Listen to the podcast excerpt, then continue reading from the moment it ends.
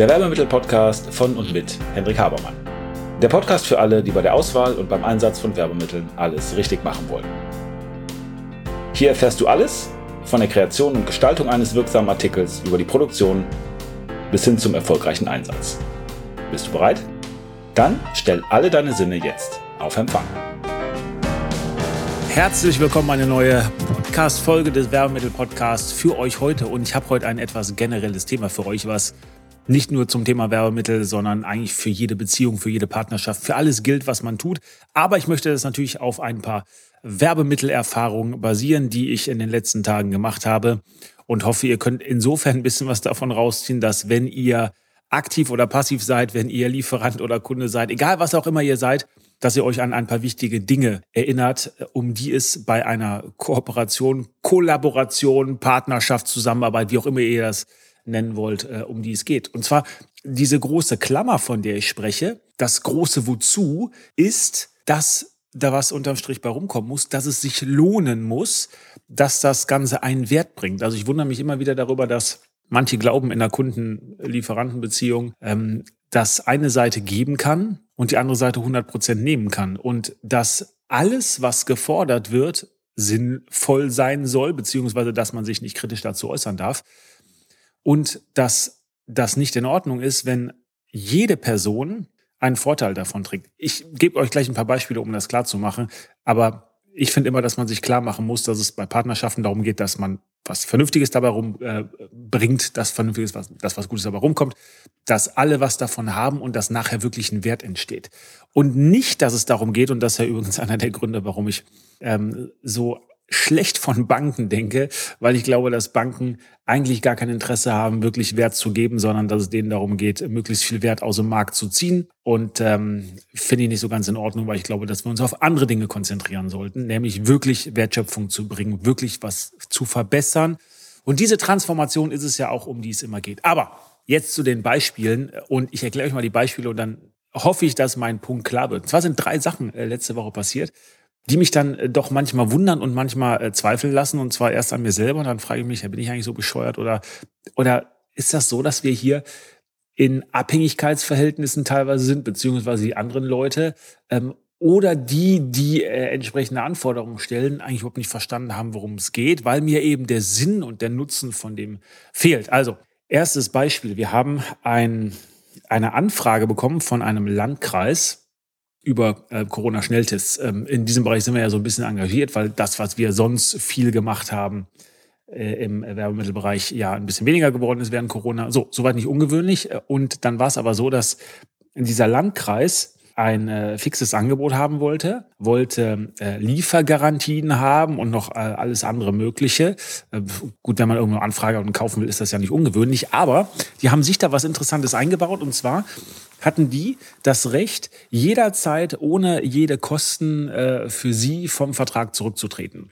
Also, wir sollten uns verpflichten, sollten Ware vorhalten, zumindest äh, entsprechend Lieferketten garantieren, sollten Preise garantieren, sollten 100% verbindlich sein. Aber der Kunde, äh, dieser Landkreis auf der anderen Seite, hatte null Verpflichtung. De facto ist das ja dann so, dass man sich also irgendwas sichert und dann immer gucken kann, habe ich ein besseres Angebot, brauche ich das überhaupt, ist das überhaupt noch sinnvoll oder nicht und dann einfach sagen kann, nee, habe ich keinen Bock drauf. Ähm, und ja auch sich dann noch am Markt bedienen kann, wenn irgendwas Besseres kommt. Man muss vielleicht dazu sagen, das Ganze ging bis Ende des Jahres.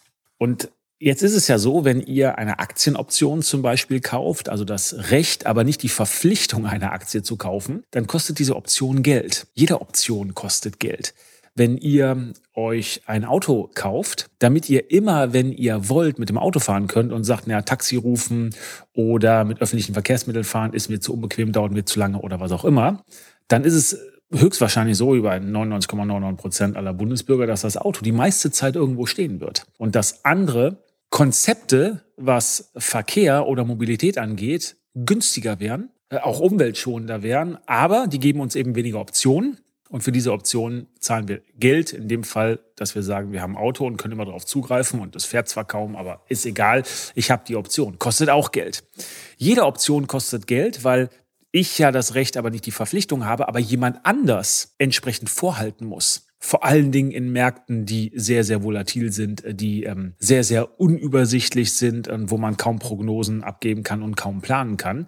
Gerade deswegen kauft man sich ja Sicherheiten in Form von Optionen. Naja, also das war die Situation und dann haben wir gefragt, was der Sinn des Ganzen ist und wie das funktionieren soll. Wie also eine Seite, nämlich wir, ähm, da jemals profitabel rausgehen können, weil wenn zum Beispiel unser Preis zu hoch ist, den wir ja auch absichern müssen, dann kann der Kunde sich ja immer neu entscheiden, also dieser Landkreis. Und dann verlieren wir immer, weil wir haben Kosten und kriegen die Kosten nicht refinanziert und kriegen es nicht wieder rein.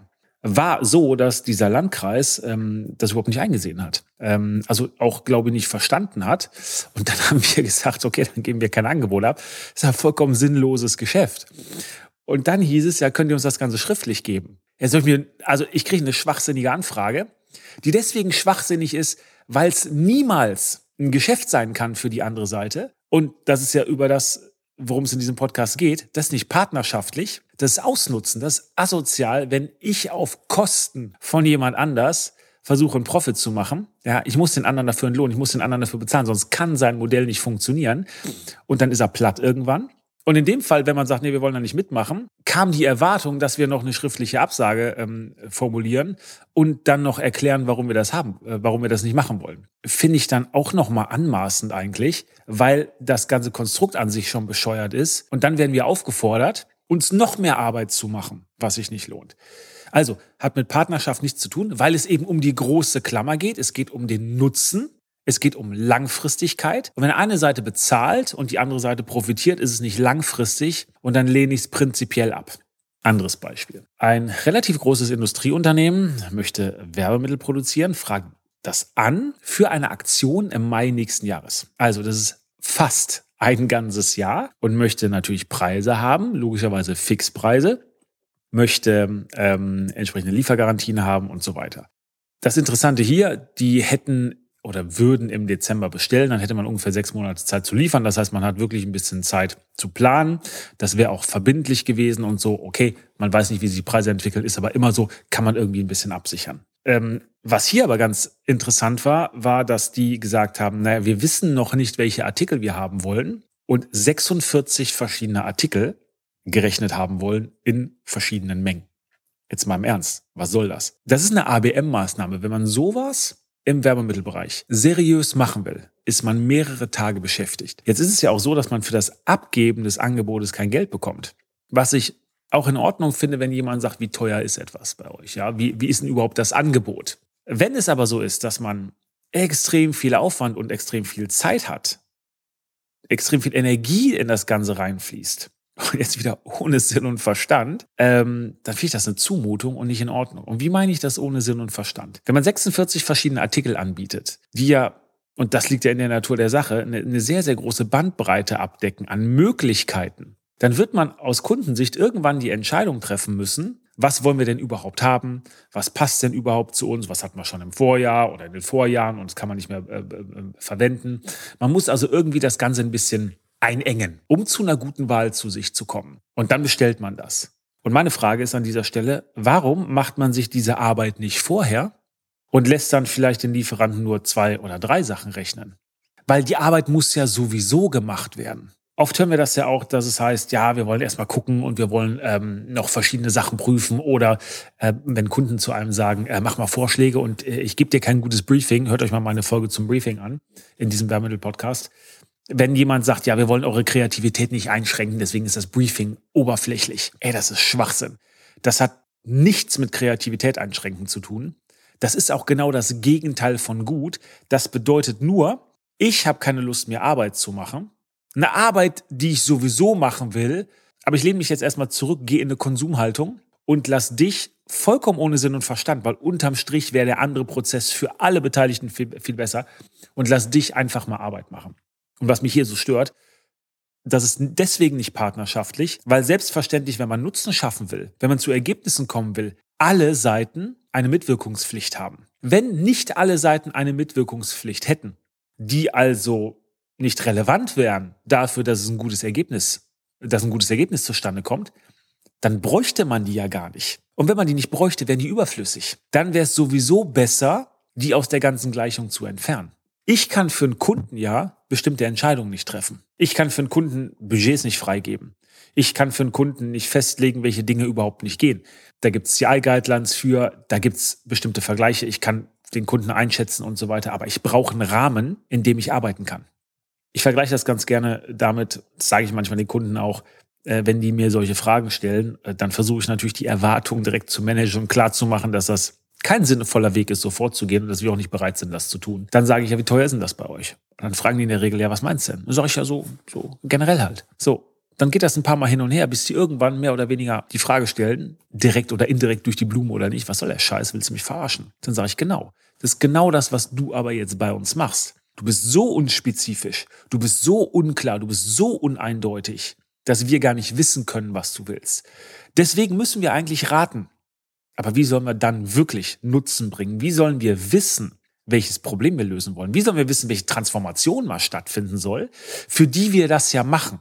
Wir kau Kunden kaufen ja immer eine Transformation hinter dem Produkt, immer eine Verbesserung. Letztendlich immer gute Gefühle. Aber wenn ich nicht weiß, was konkret die Schritte sind, was ein Rahmen ist, was ein Budget ist, etc., die Sachen gerade schon genannt, dann funktioniert das nicht. Dann kann das nicht funktionieren. Und warum sollen wir uns dann die Arbeit machen? Wir können vorher eine Beratung anschließen, wir können vorher einen Workshop machen, kein Problem. Wenn ihr das nicht wisst, dann finden wir es gemeinsam raus. Aber ist das in Ordnung, die man drei Tage rechnen zu lassen, wenn man weiß, dass davon 99 Prozent nicht benutzt wird und wenn man ebenso weiß, dass man das vorher ausschließen könnte und alle unterm Strich weniger Arbeit hätten? Das wäre effektiver, das wäre vor allen Dingen effizienter und diese hört euch gerne mal den Podcast über Passivität an, weil das kommt hier auch zum Tragen. Dieses sich zurücklehnen, die Arme zu verschränken und sagen, ich bin Lieferant, du bist Kunde, rechne einfach mal, das ist asozial. Das ist total ekelhaft, sowas zu machen. Dritter Punkt, drittes Beispiel. Wir haben am Kunden was angeboten und ähm, haben zu diesem Thema eine sehr, sehr, sehr große Dokumentation. Das liegt auf einem äh, Google Docs. Das sind acht Seiten, glaube ich, da sind Bilder bei, sind PDFs bei, also alles Mögliche an an Zeug, ähm, dass man sich sehr, sehr, sehr tiefen Einblick schaffen kann ähm, in, die, äh, in die Thematik. Ähm, und der Kunde hat das bekommen und fragt mich dann, ob er noch Bilder von den Produkten haben kann. Habe ich gesagt, die Bilder sind in den Unterlagen drin. Hier ist nochmal der Link zu Google Docs, ist alles drin. Sagt er ja, er hätte gern weitere Bilder. Sag ich, das ist von jedem Winkel fotografiert. Äh, verstehe ich, warum weitere Bilder. Ja, der Kunde also sein Kunde war eine Agentur, sein Kunde wird das, wird trotzdem noch mal gerne neue Bilder haben. Ich verstehe das nicht. Was heißt neue Bilder? Es gibt Bilder, die sind gut, die sind ausgeleuchtet, das sind die besten, die wir haben, sonst hätten wir sie nicht auf die Google Docs gestellt ähm, oder den Google-Ordner gestellt. Äh, warum neue Bilder? Und dann sagte der, ja, ich verstehe das auch nicht, aber der Kunde will das halt so. Warum fangen wir dann nicht an, mal darüber zu sprechen, ob das Ganze sinnvoll ist oder nicht? Ich verstehe ja, dass ein Kunde vielleicht einfach nur von jemandem intern bei sich gehört hat, ich brauche neue Bilder. Oder dass das Leute sind, die wenig Erfahrung haben und die sich unsicher sind, was sie tun sollen. Oder die ihrem vorgesetzten Chef oder wem auch immer ähm, das nicht richtig erklären können oder nicht bereit sind, irgendwie ein bisschen zu widersprechen. Aber wenn es doch der Sache dient, wenn es doch sinnvoll ist, weil wir zu Ergebnissen kommen wollen, weil wir insgesamt uns prinzipiell dazu verpflichten, Partnerschaften eingehen, um Nutzen zu bringen, dann ist das doch auch unsere Pflicht, mal zu sagen, hey, erwartest du von mir, dass ich alles das mache, was du sagst, oder erwartest du von mir, dass ich im Grunde genommen dir dabei helfe, Ergebnisse zu bringen?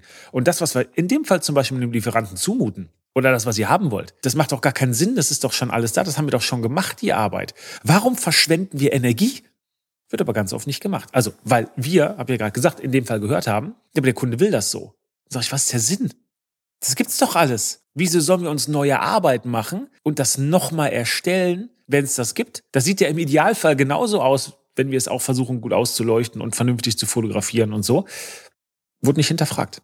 Wurde nicht hinterfragt. Und auch das, meine Aussage, ist wenig partnerschaftlich. Nochmal, man arbeitet zusammen, um Ergebnisse zu bringen. Es geht immer darum, dass man Ergebnisse bringt. Jeder hat eine Mitwirkungspflicht, weil jeder einen wichtigen Beitrag zum Ergebnis leistet. Wenn er diese Mitwirkungspflicht nicht hätte, wenn also auch jemand anders diesen Beitrag leisten könnte, dann ist er überflüssig, dann braucht man nicht mehr. Dann macht es keinen Sinn, so zu arbeiten. Dann ist es nicht effizient.